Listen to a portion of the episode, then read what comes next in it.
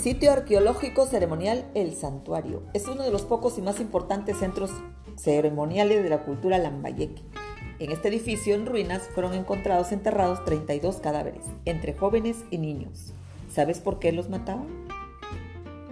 Hola, mi nombre es Rosemary Rojas Rivas, integrante del grupo voluntariado FUPUM, y te invito a acompañarme en este podcast donde te haré conocer todo lo relacionado con la cultura recana Síguenos también en Instagram, en Facebook, como identidad-recana. Déjanos tus comentarios, dale me gusta y comparte. Hasta pronto.